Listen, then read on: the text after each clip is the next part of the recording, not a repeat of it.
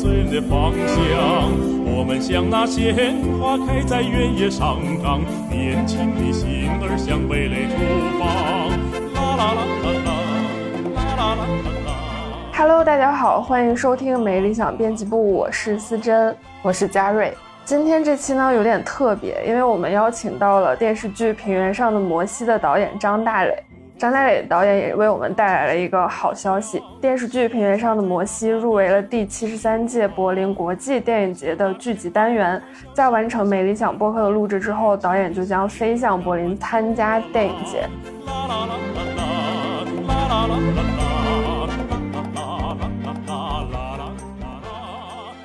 所以先请导演跟我们听众朋友们打个招呼吧。看理想的听众朋友们，大家好，我是张大磊。哎，其实好像导演的作品不是第一次入围电影节了，而且基本好像每一次都会有吧。然后这一次再次 入围柏林电影节是什么样的感受呢？很开心呗，第二次吧，算算是。嗯上一次是短片，但是当时是前年，还有疫情也没去成。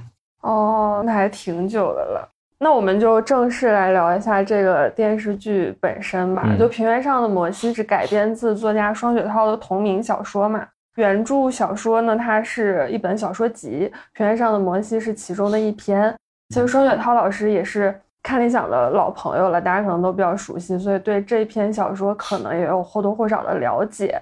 嗯，它主要讲述了一个发生在上世纪八九十年代的东北的故事。主角庄树和小斐是一对儿时玩伴，然后十几年之后，他们因为一场出租车杀人事件又重新被联系在了一起。然后整个故事里面那种大时代对个人命运的嘲弄和悬疑感都还挺足的，所以就想先问一下导演，为什么会选择拍《平原上的摩西》？因为这好像是你第一次拍电视剧吧？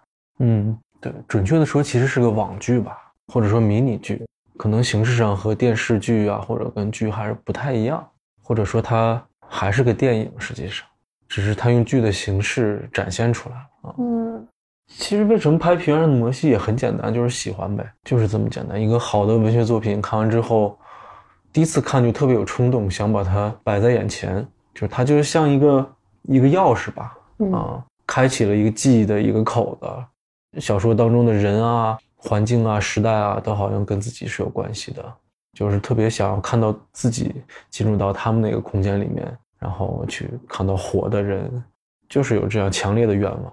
嗯，那能展开讲讲它吸引您的点是什么吗？那个记忆的口子是？方方面面吧，跟时代是直接是第一层关系吧，都是经历过八十年代童年时代，包括青春期时代，都是在八零九零度过的，所以雪涛写的那个环境一点都不陌生，就可以让我直接想到自己的小学时代、初中时代啊，而且好像那种当时那多的未知感和悬疑感，它悬疑未必是案件哈，就是每一个人的接下来的每一步都是未知的。然后突然人之间都变得好像是有了心事儿，就会让当时的自己觉得有一种不安啊，有一种未知，当然也很好奇。嗯，看完小说会很有很很强烈有这个感觉。那您刚刚不是说拍这个就跟拍电影差不多嘛？就它它这个电视剧的电影感也是很多嗯观众讨论的一个点嘛。我当时看第一集的时候也觉得，好像整个进入的那个画面都是很有电影的质感的，而且那个环境氛围的打造啊，整个叙事的节奏啊，可以说都还挺电影的。那《平原上的摩西》是一共六集嘛？嗯，然后所以像是一部几百分钟的长电影，对，就是 七个小时，七个小时。其实没有特别明确的概念的区别哈。嗯嗯，电影也罢，剧也罢，我觉得它应该是这个样子，倒没有说刻意的从风格上，或者是它的样子上面去做太多的思考，就觉得它嗯应该是什么样，它就什么样呈现出来。其实最终还是呈现出来是一个作者的视点吧，嗯。观看的角度和方式吧，那就是这样。但其实电视剧和电影好像还挺不一样的，因为电影你是坐在电影院里嘛，它是有一个、呃一个时间和空间，就是让你在那段时间去欣赏整个片子，所以你可能场地就天然的让你能够更加集中的去欣赏这个东西。但电视剧可能大家就是坐在家里面，然后拿着电视或者是 iPad 去看，然后像平原上的摩西，其实大家能看出来，它真的是非常有质感。可是好像就我觉得可能观影门槛对我个人来说稍微有一点点高，因为他讲的东西是像呃小河流水一样，反正就是超级慢的沉进去。嗯嗯，然后然后我就着急，对，然后我就容易走神儿，尤其是第一集的时候，后面几集可能还好。对，可能《平原的摩西》这个剧它不太一样，就是它没那么功利吧。爱奇艺也没那么功利。其实要是功利的去想的话，可能不会选择这个事情来做，或者也不会选择我们来合作。他可能没那么功利，就是想做一个纯粹一些的作品出来吧。那你如果讲到纯粹的作品，那可能跟其他是无关的。对，同时呢，其实就是一个经验和习惯的问题。嗯嗯，我们之前没看到过这样的电视剧，所以觉得电视剧应该是那样去看的。对，但实际上。结果也很出乎我的意料吧，也有很多人突然觉得可以慢下来看一看，这就挺好，有个过程。电影院当然是个仪式感啦，对，是大家也是习惯，觉得电影就应该那样去看。那我觉得都一样，我们看的还是这个作品本身嘛。其实我们看到摩西里面，如果角度或者观看习惯不一样的话，它会出现一个完全不一样的作品，它是有这个条件和元素的。嗯，就比如说，我看到第三集结尾就是杀那个蒋不凡的那个时候，我其实挺害怕，因为我这个人是比较不敢看血腥场面的，我特别害怕正面的那种冲突、流血什么的，让我觉得很可怕。但是你一下子把镜头调远了，然后就远远的，我就觉得哎，还可以这样。我当时就就是感觉好多是一个，就除了当事人之外的那个旁观的视角，会让我觉得哎，挺好的。对，如果要是比较喜欢看。头破血流啊，或者是刺激的，那可能就会跳上去，或者把这个细节去放大。我可能会更在意它的整体的氛围和气氛吧。就是在那个时代之下、背景之下，人遭遇了什么，它和环境都是息息相关，它共同组成了一种，或者说是悬疑感，或者说危机感，或者说是这个命运的感觉。所以你自然会跳远，凑上去看，总觉得会不太正常。嗯 嗯。但其实，其实原著它是分为不同人物视角去写的嘛，然后每一个人的心理活动其实描述的都非常清晰了，而它很紧凑，好像从一个改编的小说而言的话，它是一个很完整的，呃，可以说是很完整的作品吧。相对，它可能已经先然的给出了一种改编思路了，但是您好像就是另辟蹊径，去走了另外一种呈现的方式，包括各种。侧重啊，或者人物的塑造啊，就想知道您在改编的过程当中最难的是什么？最难的其实就是平衡，嗯，或者选择小说中哪些讲出来，哪些不讲。嗯呃，首先我是个读者嘛，就是读者肯定会反复的去去读这个小说，然后去揣摩每一个人他到底心里是怎么想的，或者是去去判断我可能更想看到谁，或者是哪些信息我知道了。那我还要讲出来，或者是我把它知道了之后，我不用讲了，只是作为对人了解的一个入口，就是这个可能是最难判断的吧。嗯，所以最终的方式，这谈不上方法了，真的就是靠直觉多一些吧。嗯嗯，就是说我想看到他们那一面，您比如说那个案件的这一面，或者是这个李守莲下岗，就是他内心的那一面，嗯，我觉得知道就好了，然后。更多的是看到，就是由此认识他们之后，他们生活展开的那那一面吧。所以现在看到的基本就是剧本里写的，而且也是小说里必定有的。对，所以就是小说写的很多细节，它变成了一个启发，嗯，变成了一个认识。翻过来讲还是这个，认识他们的一个先提的条件。所以这个还是蛮难的。我们做了三年的剧本。对啊，毕竟你还要。就是填补那么多年的空白，因为小说是一片一片。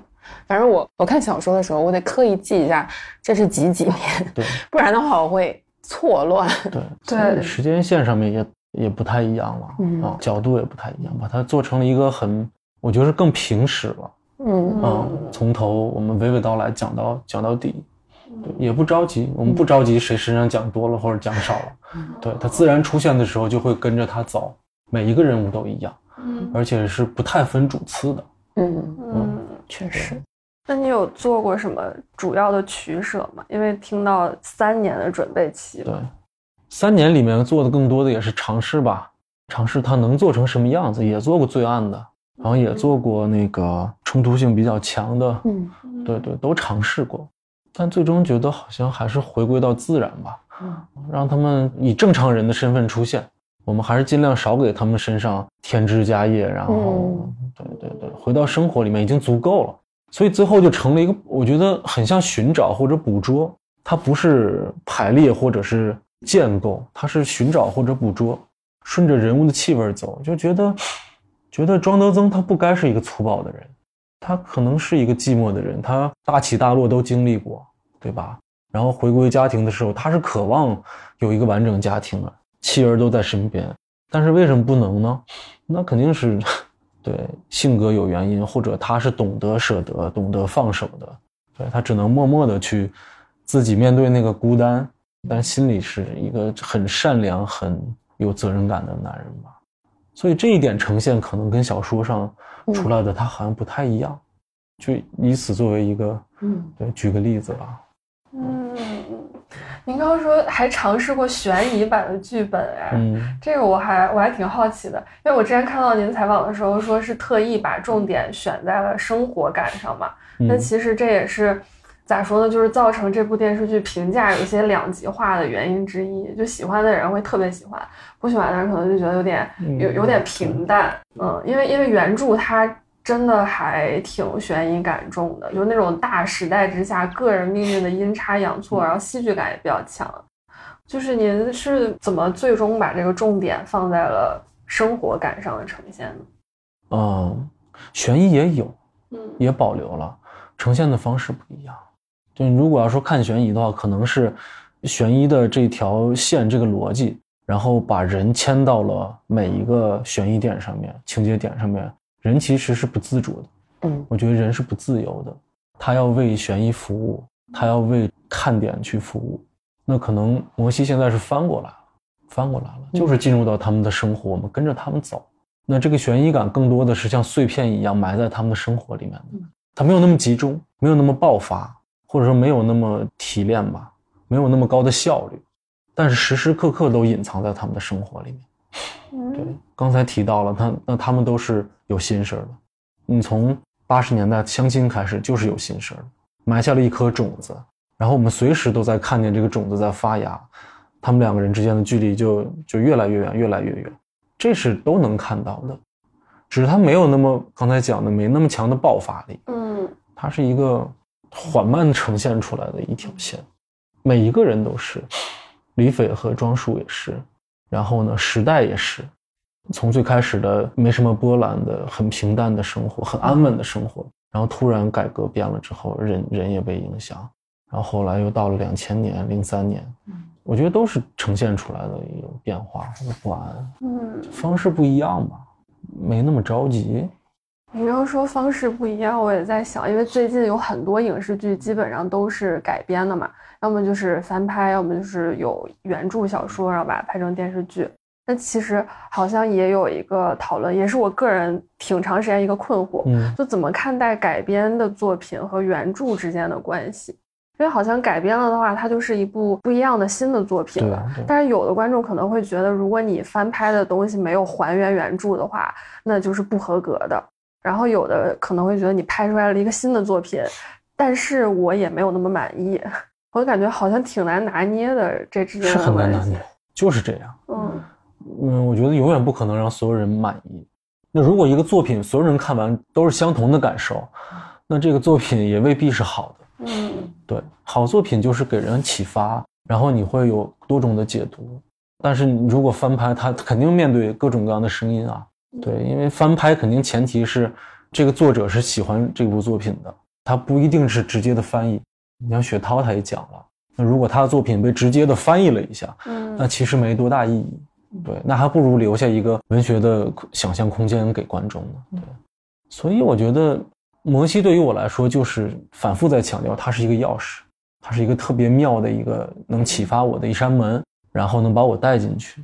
嗯观众如果 只想看到原著的一种翻译和呈现，那那肯定多少会有些失望。比如说结尾，总有人说那个 结尾变了，嗯但实际没变，因为雪涛的结尾它是开放式的嘛，嗯。我们可以有各种各样的想象，对吧？那只是呈现到银幕上，它是一个视听，我们要选择一种啊，这很残酷，我只能选择一种，嗯。嗯，对我不能那么抽象，那我只能选择一种具象的，然后同样是用开放式的写意的方式，我去呈现它，去理解它。嗯，聊到这里了，其实您刚提到结局那个问题我肯定，会说它 它也在我们的提纲范围之内，那就那就正好来问一下吧，因为原著里面他们两个人的关系，就庄树和小斐，他是开放式的嘛，没有嗯写明之后到底是怎么样，只是用很抽象的把大海劈开这样的表述来呈现的。那在剧里，小斐就是非常明确的死掉了。他突然被枪砰一下的时候，我我真的有被惊到。我说什么？谁杀的他？嗯怎么怎么就死了？我也没说小飞死了，就是中枪，中枪，哦，中枪了，但是他都不动嘞。但也不是死了。就是就是就这其实是一种处理方式吧，是在这个选择之上的一种轻描淡写。那如果说死了，可能会有很多种方式哈，嗯会有很多种蒙太奇的去，对对对，表现就有多么悲惨，然后嗯死了什么的。但是在这上面并没有，我们同样是一个旁观者的视角，其实更多的是看到关系，看到关系，看到一个多年来寻求答案的一个很笨拙的赵晓东，嗯然后出于对庄树对他同事的爱护和保护，再一次犯错，然后同时结束了这个多年未见的童年好友之间的关系，而且也结束了属于他们两个人的童年。就是成人世界强行进入到了两个孩子的世界，然后把装束拽入了成年。嗯这个其实很重要。那其实这也是时代带来的，对，就是时代到来的时候是不会和任何人商量的。嗯其实是一样，还是在说命运，在说有人的无力和徒劳，或者是说讲这些失败者，就是我觉得跟小说里面的某一方面是一样的吧。哦对对对，所以死不死这个不重要，就如果从从戏剧性的角度或者从叙事逻辑的话，那他是死了，但但好像说的也不是这个，这不重要。我好像突然理解为什么赵晓东会出现给他一枪了，就是因为他们所有人的关系都要在这里有一个节点，对对，有交汇那一枪就同时终结了几段关系算是。但其实还是，我个人还是有一个特别美好的愿望，就是这一枪虽然终结了他们，嗯。但是可能每一个人的在那一刻回到了过去的美好的记忆里，再闪现一下，哦，然后可能就就就过去了，童年就过去了。哦，你看到闪现里面庄树是去赴约了的，他就是去赴约了，他没说出口，实际他那天去了，而且是一个胆小鬼，他并不是男子汉，吓哭了。嗯，那您怎么看待庄叔跟小斐的关系？他们两个人之间是有一种暧昧在吗？他们俩就是两个小伙伴，嗯孩子之间是你不用区别这个感情的方式，是爱也好，或者是什么也好，嗯小伙伴之间就是你是我的朋友，我是你的朋友，其他的都无所谓。所以他们两个人之间是就这么纯真。虽然说生活和这个命运让他们走到了两极，然后呢，他们的处境不同嗯。庄树也有了新的身份，是一个警察，这是他的天职。所以他见小斐的第一面还装呢，还拿出一副成年人的样子，但实际很快这些全都被忘掉了。那我面对的就是我的朋友，我的伙伴，那那这只属于我们两个人。这个枪就是一个玩具，对吧？嗯，很美好，和警察或者是嫌疑犯已经无关了。很浪漫。对，很浪漫。枪是一种玩具，这句话那小斐拿出来可不就是玩具吗？嗯指着他两个人就是伙伴之间的这个关系，所以我觉得庄树才没能那么快的告诉他我去赴约了。嗯对，他还像过去一样对待小斐，你问我我就不说，嗯但我迟早会告诉你的。嗯对，没想到这个游戏很快就结束了哦，我突然想到法国电影《两小无猜》，啊！嗯，就是也是一种很残酷的游戏。对对对对对对，所以他两个人的关系就是伙伴。嗯也许他瞬间会有一点儿成年的这种爱慕，但这可能就是瞬间的吧。但这个情感远远要小于伙伴之间的这种情谊，嗯而且是孩子之间的，不属于成年人。这个是我最在意的。其实，嗯，就呈现出这种纯真的关系。对，所以我跟齐康跟那个制片人，我们也在聊，就反复的好像要提炼一个中间的这根绳儿，嗯，是什么东西让我们提溜起来了？但好像没有特别准的。对于我来说，最准的就是一个很纯真的东西，很美好的东西被嗯强行终止了，就是这样。小斐车祸都不是终止，嗯最后这才是终止。他一直在苦苦的支撑着他，就是这个童年，嗯是这个最美最简单的东西。但装束是有，但是他一直被别的东西掩盖了，他不太在意，因为他有，他不用太过去珍惜。但是最后他要珍惜的时候，没有了。嗯，李飞也觉得好像我终于又看到了，但也没有了，就残很残酷的，是这个。嗯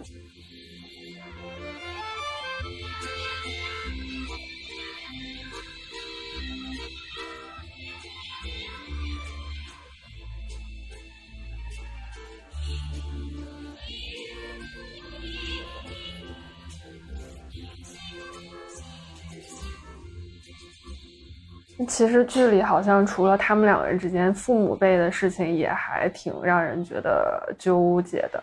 因为那个时代的车轮无情的碾压了每一个打工人，因为它是发生在上世纪八九十年代下岗潮嘛，然后原著它是东北下岗潮，包括九千班啊什么的，都是那个年代会发生的事儿。那但是它在剧里变成了内蒙古呼和浩特那一边，就您是怎么会想到把它就都平移到内蒙的？因为好像平移过来了之后，原著里有一些东西就没有那么成立了。嗯，我倒觉得还好吧。就是你讲大时代车轮碾压，它不分谁的，嗯它全都是平视的，都给你压扁了。所以内蒙也它都一样，北方城市大家都会经历这个。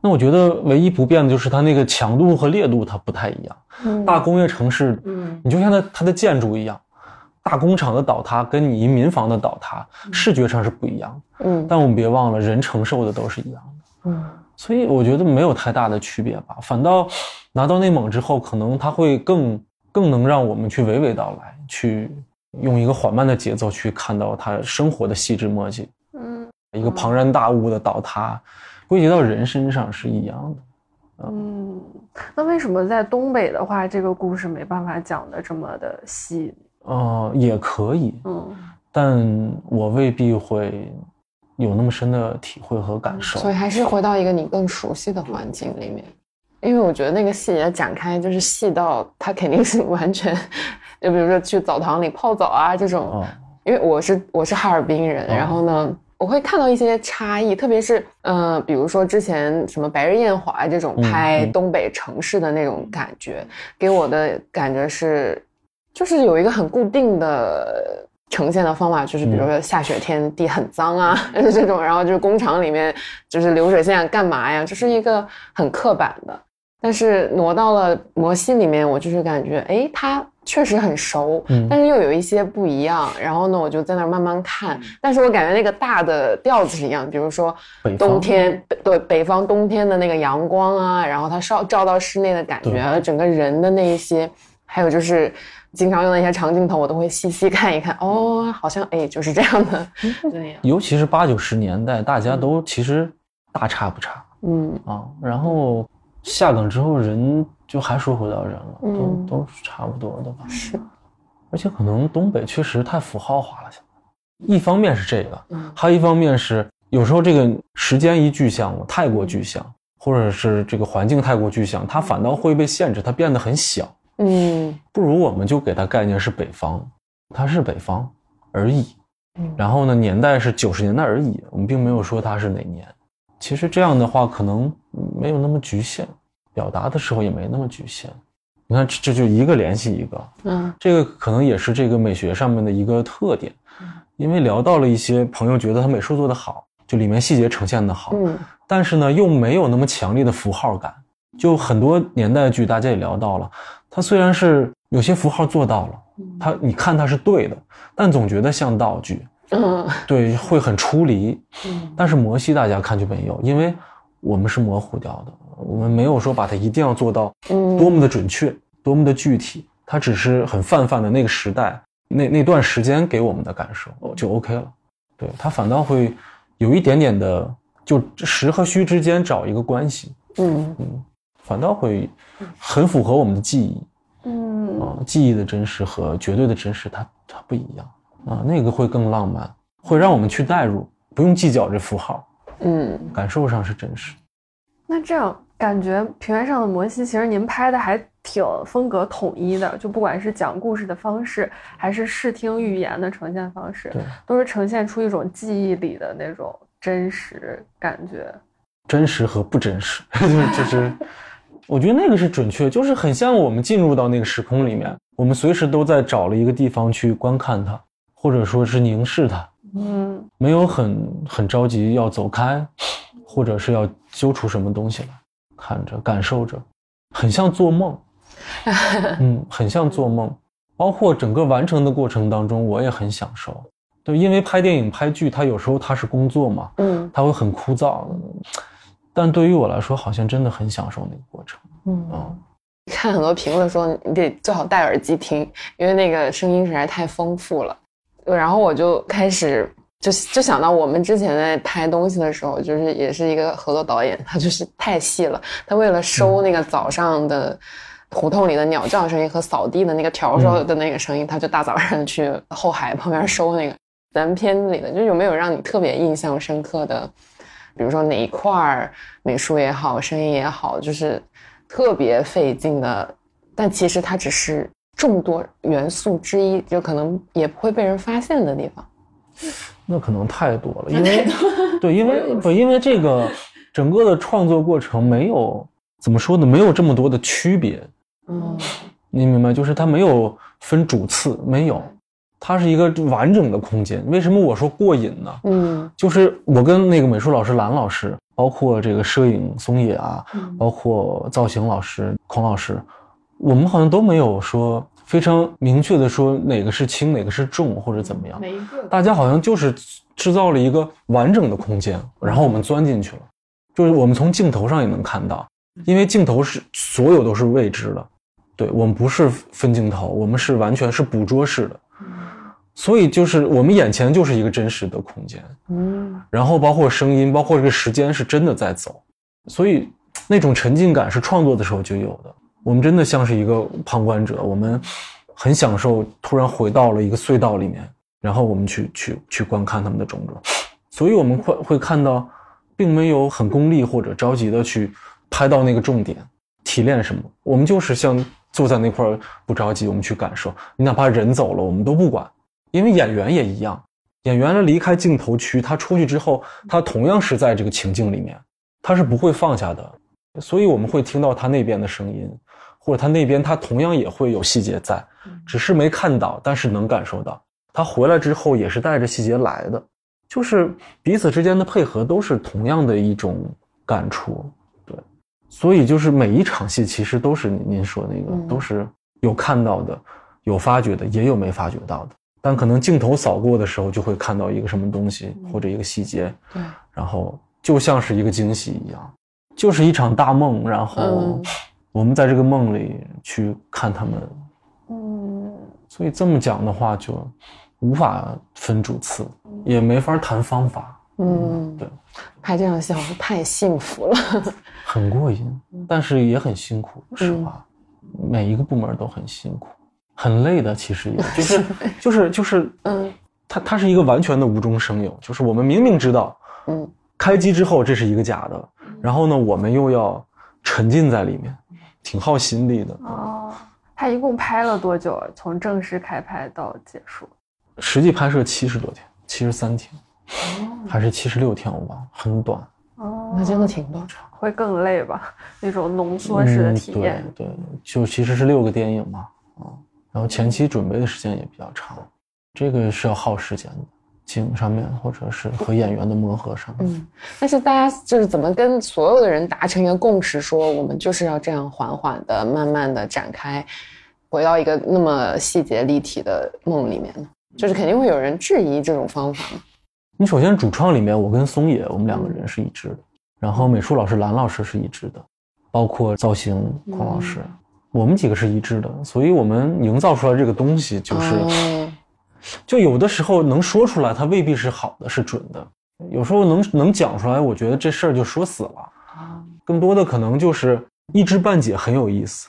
嗯，大家开始都是一知半解，但是就一知半解，突然觉得有一种默契出现了啊，就是这个。哦那就是这个。对，但也未必是这个，就是在进行的过程当中，随时有新的东西来，嗯对，然后用我们的眼睛，用我们的手去把它捕捉进来。演员可能尤其会有这样的感觉，因为每个演员进来的时候，他都未必懂。对呀、我们也没有发剧本，我们只是读剧本，而且我的剧本里面也未必是一个常规剧本的样子，写的很清楚，动作、台词并没有，它更多的也像是一个文学的，一个文笔不太好的人写的一个文学作品，所以大家都会有各种理解和想象，也有问题，但这个问题未必在开机之前都能解答，只是大概的有一个了解，然后就是一知半解就上上阵了，上场了。但是结果我会感觉到大家也这感觉很享受，一知半解，突然都是陌生的，嗯，然后你要怎么办？如何去解决？是是这样的一个过程，对，相互碰撞，随时在解决，随时在调整。我觉得这个叫对手啊。你如果都是知道的，然后我们都准备好了，那不叫对手，对，就都是未知，那就是对手。就这个很过瘾。您刚说演员，我脑子里第一浮现的就是董宝石老啊舅，对因为他他他第一开始出现的时候，我是有点震惊的，因为我好像没见他出现在过。他他没演过，他他这是第一他是他是，对第一次演戏吧，但其实演的挺自然的。特别好。对，那他就是您是怎么想到要去启用一个几乎没有演戏经验的说唱歌手来担任主角呢？感觉是需要一些些的决断力。就这个可能跟我习惯有关，我的概念里面没有绝对的专业演员或者不是专业演员，嗯。就是他只要是跟这人物对了，谁都行，对，谁都可以。宝石也是因为他身上的气质，有些方面我觉得挺像老庄的，嗯对，有很幽默，很嬉皮笑脸，有时候，但是其实心里面那个内心，嗯，有有有，他有那个对他很敏感，而且那里挺伤感的一个人。嗯。你听他那野狼就很伤感，其实它不是一个嗨曲，它是一个很伤感的。时代落幕之后，一个人很感伤回望的时候，他他的是那那种东西，他骨子里内里他有这个，嗯所以他跑不偏。其实剩下就是大家建立一个信任，然后彼此给足够的空间。嗯很多都是宝石自己带来的，我们看到的呈现不是我讲的，都是他自己找的。嗯，但是宝石这位演员本身他是东北人嘛，所以他身上的那个东北气息，我觉得还挺浓的。所以他演庄德增就感觉很搭，可是整个故事背景又在内蒙，我就会有一丝一会儿觉得哎在这儿，一会儿觉得在那儿。其实东北是包括东北三省加上内蒙古的的的北边那一部分的，对对对你知道吧？哦，其实无所谓，他是北方就好。嗯而且内蒙本来他也有各种各地儿的人，有东北人很多，有山西人，有什么的，无所谓。还有南方人也有。哦这一点我倒是完全没有任何啊真的吗对，因为我会觉得他是里面东北话说的最地道的一个，对因为他完全没有就是没有硬改他的口音，没有硬改，对他他只是学了一些忽视的方言，闹哎，哦闹呀、咋呀。对，对，因为生活当中就是有好多东北区，当时建设的时候去就留在那儿了，哦但是你这这乡音改不了。哦，对，因为我看到他吃烧麦的时候，我就哎，对。有有种 揉在一块儿了的感觉。对对对，就是很有意思，也也没有要特意要求任何一个演员去改口，嗯。子健也没有，只是子健去了之后，他融入了呼和浩特，他自然说话会带那个味儿，嗯。对，行为方式什么的，包括台词也没有台词。其实这个剧里面台词的概念更多的是说话，他就是说话，你只要说话就好，该说什么话说什么，然后还有说话方式，每个人都有他的说话方式，这个很明显，我觉得。嗯庄树有他的说话方式，吊儿郎当，嗯然后小斐也有他说话，话很少，但很严谨。嗯，那您怎么看待傅东新呢？因为傅东新他他还挺特别的，我觉得，然后尤其是如果看过原著小说的话，大家都能发现他是一个在那个年代内心如此独立而又丰富的 No 女性啊。就是只能说 no，她不是一个知识分子。嗯就如果用知识分子去理解她，就嗯就就有偏差了。怎么说呢？都不是文艺青年，我觉得嗯，为什么？就是一个内心无处安放的一个女性。她没那么强的所谓的独立思维或者独立自主的能力。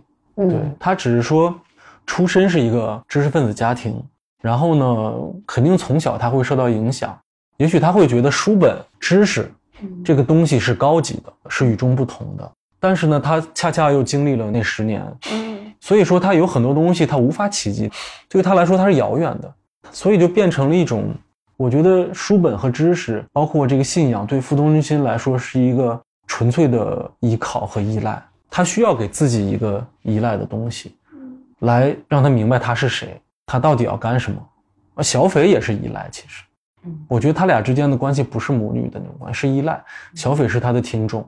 嗯，因为他想说的话没有人听，只有小斐去听，但他是个孩子，对他说什么小斐都信都听，所以傅东新可能面对小斐的时候，觉得突然有个人可以听我说话了而已。嗯，所以到后来我们看到，他每天都是恍惚的，是因为他他真的不知道自己该干什么，该做什么，他又没法落地，然后他又悬在半空。你如果说她单纯是一个文艺女性或者是知识分子。那就太绝对了，她可能是想成为那样的人，但是她真的是没有能力去成为那样的人，这和学识种种都无关。这样的人，我觉得在当今，我我不敢说有没有，但是在我们的上一辈，就是五六十年代生人的里面是有的，就他们最终是逃不过生活的。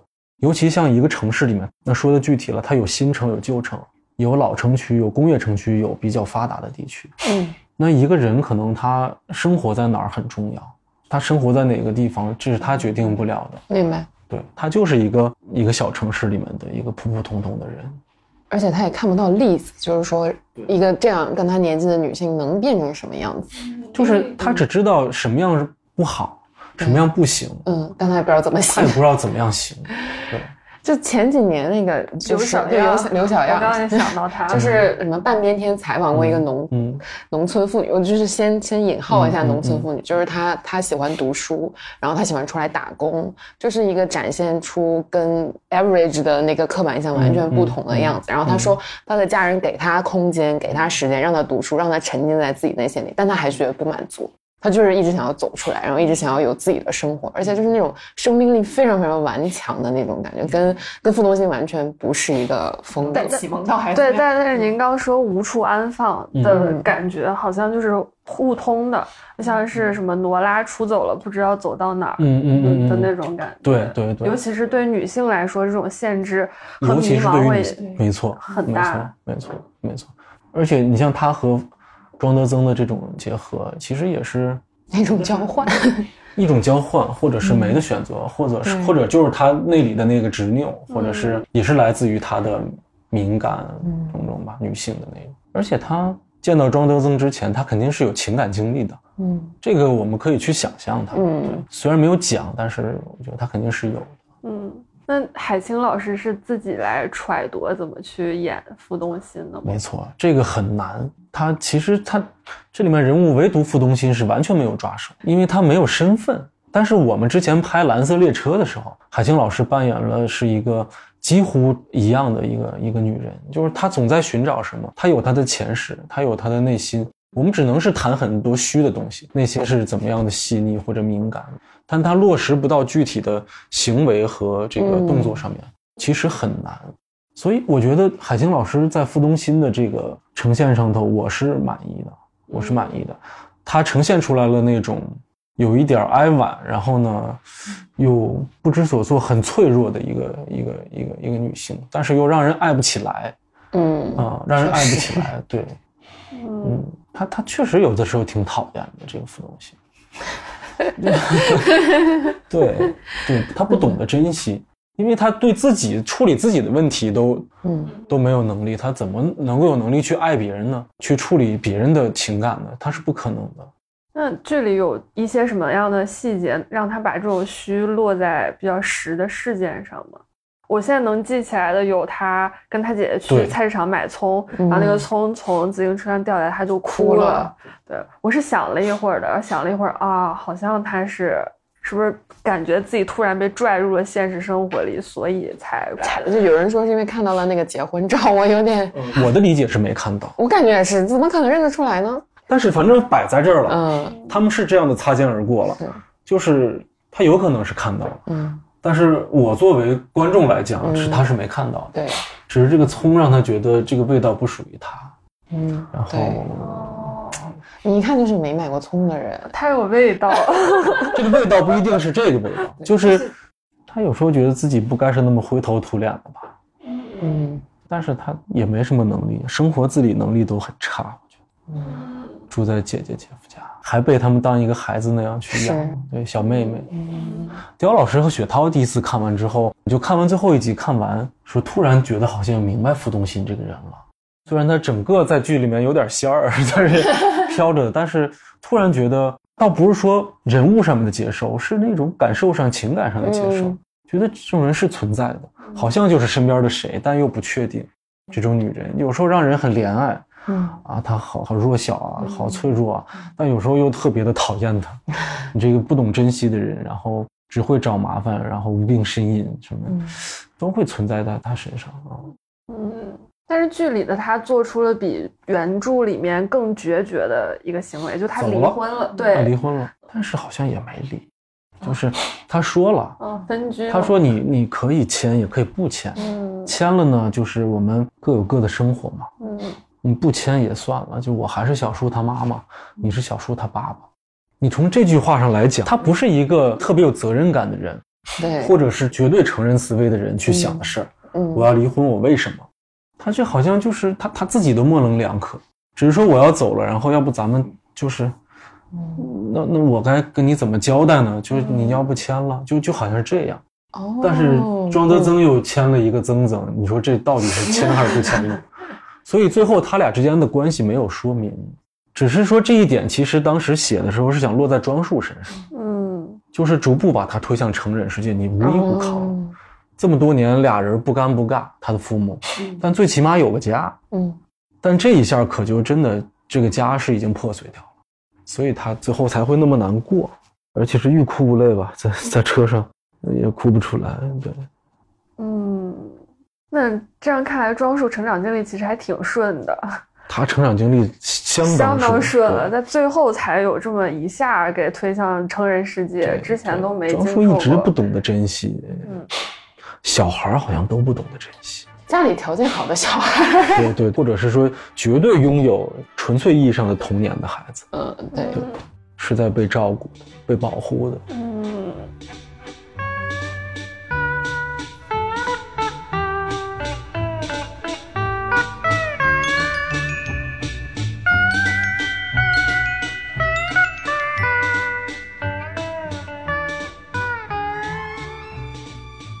其实聊了这么多，《平原上的摩西》，我都觉得它是一部需要耐心的剧，这可能也是嗯契合主创的一个想法吧，让大家有耐心去沉到整个的这样一个跨越几十年的故事里面嘛。嗯然后其实就是如果从您个人角度来说的话，观众感受到什么就算是达成目标了，达成创作目标了。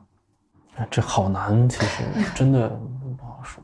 我甚至没有做出过任何的目标或者想法。没啥预期。对，嗯，会去豆瓣上翻留言吗？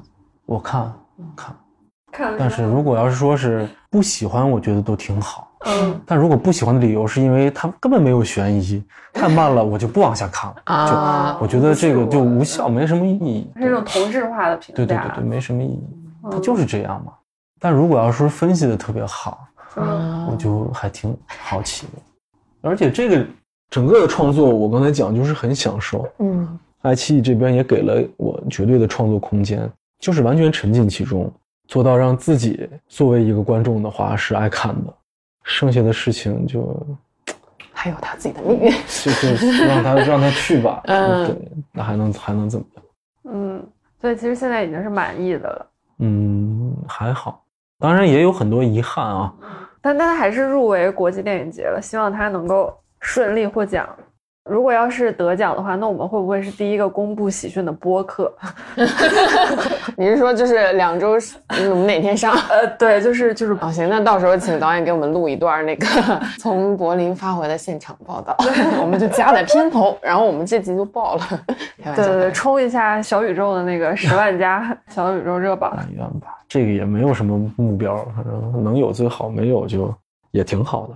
嗯就是心理素质太差，就不敢有太高的预期，确实是这样。嗯希望是惊喜，而不是那种期待之中的嗯啊，起起落落受不了心里。嗯，好像您的那个短片，我的朋友也进了这次的，是有两个作品一起在这个国际电影节上。那个是短片主竞赛嘛？啊嗯，那个也是二十二号公布的。没有，那个是最后一天，哦，最后一天。就是大的那个颁奖礼上面。哦，西装挑好了吗？对，然后 我说到我都没没带，我心理素质极差，其实但是还是背一下，万一啊，你就是我觉得那些问题都好解决，但是就是嗯心理预期上面，啊我还是想把它尽量放到最低，就什么都不准备了，反正是惊喜最好，不是的话也无所谓。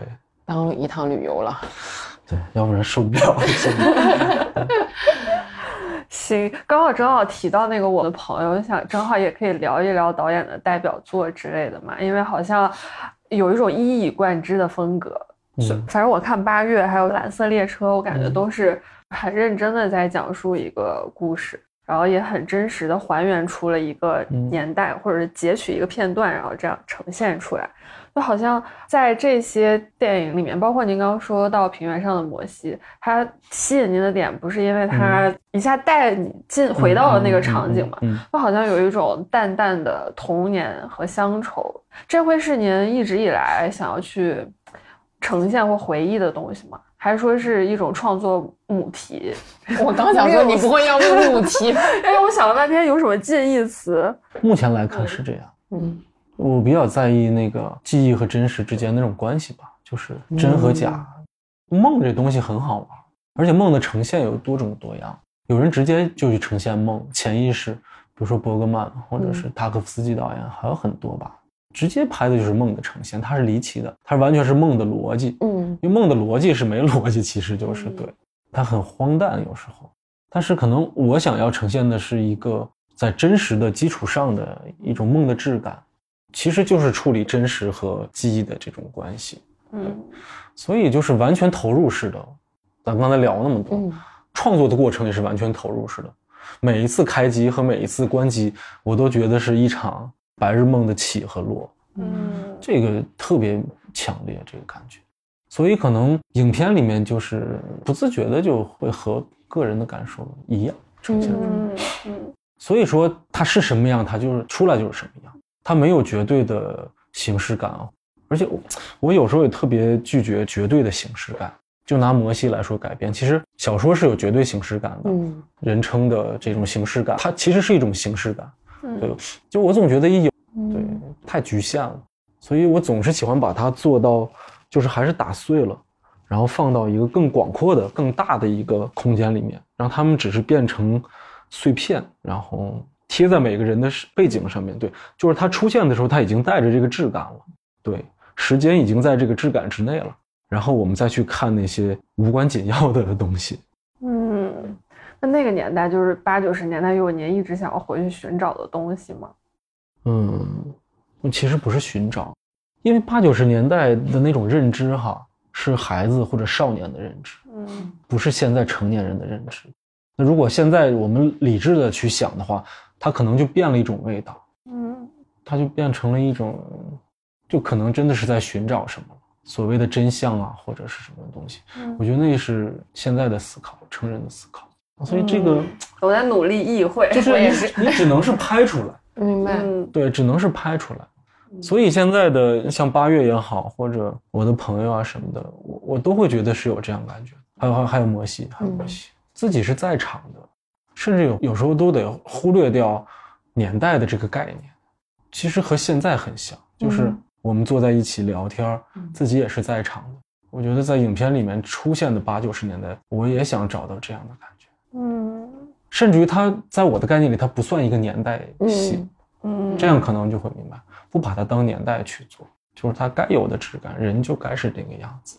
即便说我们拍一个现代的东西，我也可以拿到那个地方去处理的。嗯只是我们看到它质感完全不同，思维方式、人物的思维方式完全不同，它该有什么样，它就是什么样。嗯所以你这么讲，可能是对那时候的一种留恋，希望用那个时候的方式去处理一些问题，嗯可能也有这个原因吧。对，嗯，那你会觉得这会给自己未来可能拍一些更商业的东西带来影响吗？你咋知道他要拍更商业的东西？也我不知道啊，我就是我就在思考这个问题，因为好像那种就是更质朴一点，也更纯粹一点。也不影响吧。我觉得就只要是喜欢能接受，就肯定是能完成。关键现在是好多都喜欢不起来，所以很难接受。嗯 嗯，这个点我我很认同。对对对，就是那样的工作很难做，其实嗯对，得去分析，得去数据化的那种很难做。嗯嗯它太考验一个人的综合能力了。嗯嗯，这个综合能力差的人很难做那样的事儿。那您想成为一个什么样的创作者呢？哎呦，在在结束之前问几个特别大的问题。对大的问题。嗯，怎么说呢？就是相信自己吧。嗯因为我觉得有的导演工作他未必相信自己，他相信数据。嗯。但我我希望能接下来一直能就相信自己，包括您刚才提商业片，那如果有的时候真的想要去完成一个商业片的时候，嗯我也可以不考虑别的，嗯。我就拍一商业烂片，但我喜欢，也挣了钱了，就问心无愧，就就挺好。这个还是我接下来希望成为的吧。你像那个塔可夫斯基导演有句话，我特别的认同，嗯。他说，但他是说的商业和艺术哈，嗯就说你一个导演如果如果做出了一部有悖你创作愿望的电影，你永远都回不来。嗯嗯就是为了创作以外任何的一个原因去拍电影，那你这永远都回不来了。嗯，我就是觉得像您的作品出来，然后能有大范围的这样的讨论，其实就挺好的。嗯，我觉得众口难调嘛，你很难说那一定是这样。对，但是只要有人讨论，然后还有人在意创作这件事情，对啊，就挺好的。是啊是啊，嗯。所以就看到豆瓣的这些评论都很开心。嗯，嗯嗯，强迫症加处女座加洁癖导演，就是。我们反正我个人特别喜欢看到这种，多重胜利，好想大喊一句“创作不死。就结尾硬生生的把那个那个情绪拉高一点”，。拔拔高价值。其实你看那个刚才聊结尾嘛，嗯。小说结尾，雪涛，我觉得我俩没深聊，因为就我我首先不爱太聊天儿，嗯就扯闲篇儿行，但是聊正事儿，有时候我总是比较介意，想保持一些距距离和保持一一些未知。甚至这次改编没跟雪涛聊太多，我也有点儿特别害怕聊太多。嗯然后呢，就是关于这个结尾是怎么着哈，试探性的聊过，就是他写到了我的手绕过了我的枪，嗯掏出这个烟盒，那庄树是怎么想的？他为什么要强调绕过枪呢？他有备而来的呀，对呀，他可能是不是也想过要拔枪？因为李斐包里有一枪，他未必是完全相信李斐的，他也要保护自己，嗯对不对？那他强调绕过枪，拿出烟盒，紧接着就这个烟盒飘到水面上了，飘向了对岸。那那这个里面到底是 这个枪在里面是什么意思？嗯雪涛也说不清，可能他也不愿意说清。然后反正，哎呀，我写的时候反正就写到墙是咋回事，我也忘了。就他老这样，我也忘了。啊还有傅东新也问过他，我觉得创作的时候的那种过瘾啊，那个作者他有时候真的是，他不是理性的，他他他他他想不清，他也是顺着人走了，或者是直觉，我感觉，直觉。就他在那个状态里面的时候，他就是自然而然可能就就到那儿。可能也很难对自己的作品做阅读理解。对，嗯，行吧。那最后一个问题，突然突然来到了最后一个问题，突兀的结束。就您接下来有什么创作计划呢？接下来还想拍个电影，嗯，或者今年看下半年想拍一个。我感觉您一般都是自己写剧本，是不是？都是自己嗯写，基本上吧。摩西最后也算，就是最后的这稿算是自己独立完成，嗯但是前面肯定有若干稿的铺垫，大家一起，嗯，嗯，那可以透露一下是什么类型的吗？就还是这，还是母题母题，回到了还是这个系统里的，行吧，那那就听众朋友们自己揣测一下。而且也跟这个摩西的人物有关系，在青城，我会觉得这样很有意思，他们彼此之间都会有联系，包括跟八月里的小雷啊，摩西里的庄树啊，包括李斐对门的那个知识分子夫妻啊什么的，他们都会有关系。哦，我跟小东啊，青城宇宙就是一个城市。嗯，其实已经搭建的足够真实了，就是每一家的装修我都要 仔细看一下，就嗯，他们就是住在那儿的人。对，小雷跟庄树现在已经有交集了，他们是同一个补习班嘛。嗯嗯啊，小雷就是八月里那孩子，所以他俩接下来会有发展的。哦然后，哇，然后安德烈，嗯子健不是拍安德烈了吗？嗯安德烈又跟庄树是认识的嘛？庄树在一次那个他们警队吃饭，不是说起来了，说那那同学叫啥？是安德烈还是安德顺还是什么什么？其实他们是认识的。哦哇，那真的是可以期待一下哎，是倾城宇宙哎。就是都有关系，其实。嗯真好正好。哦，我真没真没想到，原来原来是一个小雷和一个安德烈。对，就是那个。接下来他们还会反复 不停的出现，然后直到他们长大了，可能时间更久的话都成家了有孩子了什么的，对，能看到他们一生这样。当然也会有新人再出现啊，就接下来还有谁出现，也会进入青城的啊。那个好像《梦想小镇》电影版，期待期待期待期待。